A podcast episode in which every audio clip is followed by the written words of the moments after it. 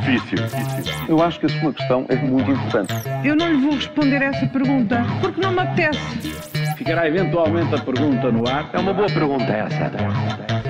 Tudo pronto para uma nova edição do Ainda Bem que Faz. Essa pergunta das manhãs 360, Paulo Ferreira. Hoje falamos de TAP, de TAP, de TAP. Algum problema, Maria João? Não, não mas vá, para, para variar, começamos pela TAP. Pode Está ser? bem, já que tanto insisto, vamos a isso então.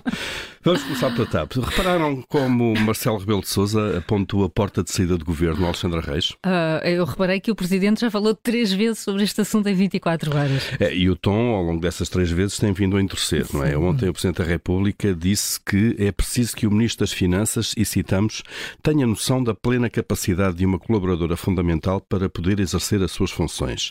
Descodificando, eh, Marcelo acha que não é seguro que Alexandre Reis tenha condições para continuar no governo. O recado está dado, vamos ver se António Costa ouve esse recado. Hum, Pois, mas ainda há muito para esclarecer sobre este assunto. Há Paulo. muito, há muito, pois há. Por exemplo, afinal, quem fala a verdade sobre a iniciativa de saída da TAP é Alexandre Reis ou a própria empresa? É, As versões conhecidas de facto não batem certo. Eh, Não batem certo. Em fevereiro, quando eh, comunicou o assunto à Comissão do Mercado de Valores Mobiliários, a TAP disse que a renúncia foi por iniciativa da administradora, que, que iria abraçar outros desafios. Mas ontem, a própria Alexandra Reis disse que a cessação de funções foi solicitada pela TAP, é é isto que ela diz na, na declaração enviada à Lusa, e que a sua comunicação pública foi acordada entre as equipas jurídicas de ambas as partes. Portanto, alguém mente sobre este assunto, ou mentiu a TAP quando comunicou o, o assunto ao regulador da Bolsa, ou mente agora à Secretaria de Estado nas explicações públicas que dá. Pois, e, eh, e essa questão é essencial para eh, avaliar se deveria ou não haver lugar a uma indemnização. É, é- é fundamental, claro. E, e quem acredita que Pedro Nuno Santos e Fernando Medina não sabiam dessa indemnização? Paulo, pelo menos os dois ministros pediram ontem esclarecimentos sobre esta TAP. Pois, esse é o pedido formal, eh, burocrático, digamos, eh, de informação à empresa tutelada, que é uma, uma, uma, uma entidade autónoma, como é evidente.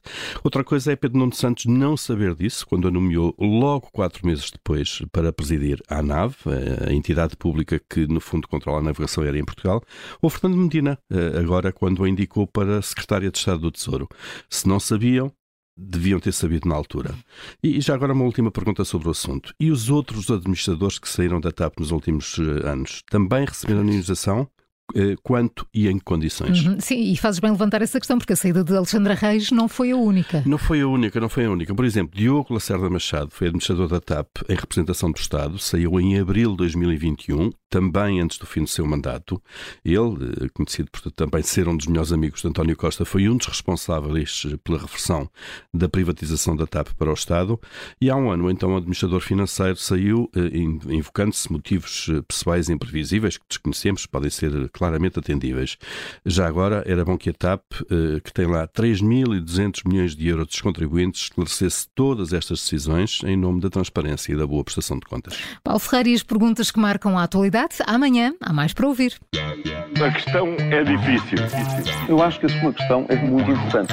Eu não lhe vou responder essa pergunta porque não me apetece. Ficará eventualmente a pergunta no ar. É uma boa pergunta essa.